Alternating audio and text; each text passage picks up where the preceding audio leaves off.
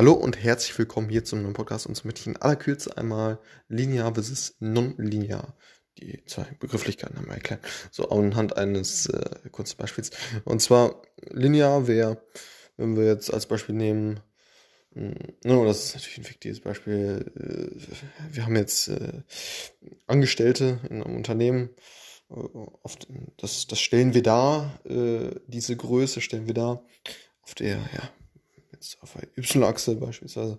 Und der Output, den diese Arbeiter in diesem Unternehmen kreieren, den stellen wir auf der X-Achse da. So, und äh, jetzt könnten wir sagen, okay, das ist ein linearer Zusammenhang, weil äh, desto mehr Leute ich einstelle, desto mehr Output bekomme ich. Das ist eine direkte Kopplung. So ergibt das eben, wenn wir, wenn wir dann äh, ja, verschiedene Punkte einzeichnen, wir, wir haben zwei Angestellten, Angestellte ergeben ein Output von 10. Und ähm, wenn wir vier Leute anstellen, dann äh, haben wir einen Output von 20 oder ne, so, so könnte man das sagen. Das heißt, die sind linear quasi gekoppelt und wenn man diese Linie weiterziehen würde, wenn man ganz viele Punkte einzeichnen würde, würde man eben auf, einen, ja, auf eine Gerade kommen. Ne? Also linear wäre das dann dementsprechend. So, dieser Anstieg. Ne? Es gibt eine direkte Kopplung zwischen diesen beiden Größen. Desto mehr Arbeiter man einstellt, desto ja, mehr Output bekommt man.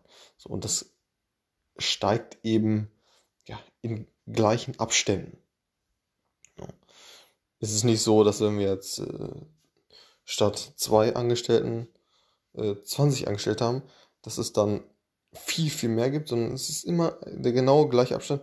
Pro Arbeit, pro Arbeiter mehr erhalten wir ganz genau immer den gleichen Output mehr. So. Und versus eben äh, ja, nicht lineare äh, Thematiken, da wäre es eben so, dass, dass, es, dass diese zwei Metriken nicht, nicht direkt miteinander gekoppelt sind. Äh, als spontanes Beispiel, der, der Tankverbrauch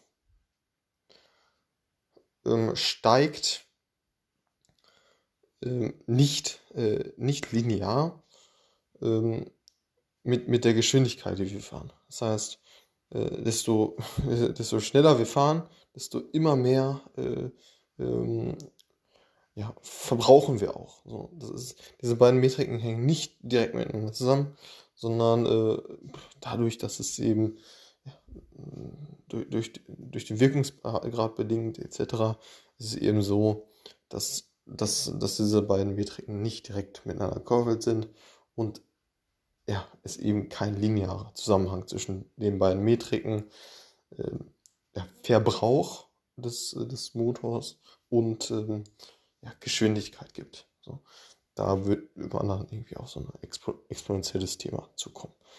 So, das war's mit diesem kurzen Podcast. Bis zum nächsten Mal. Ciao.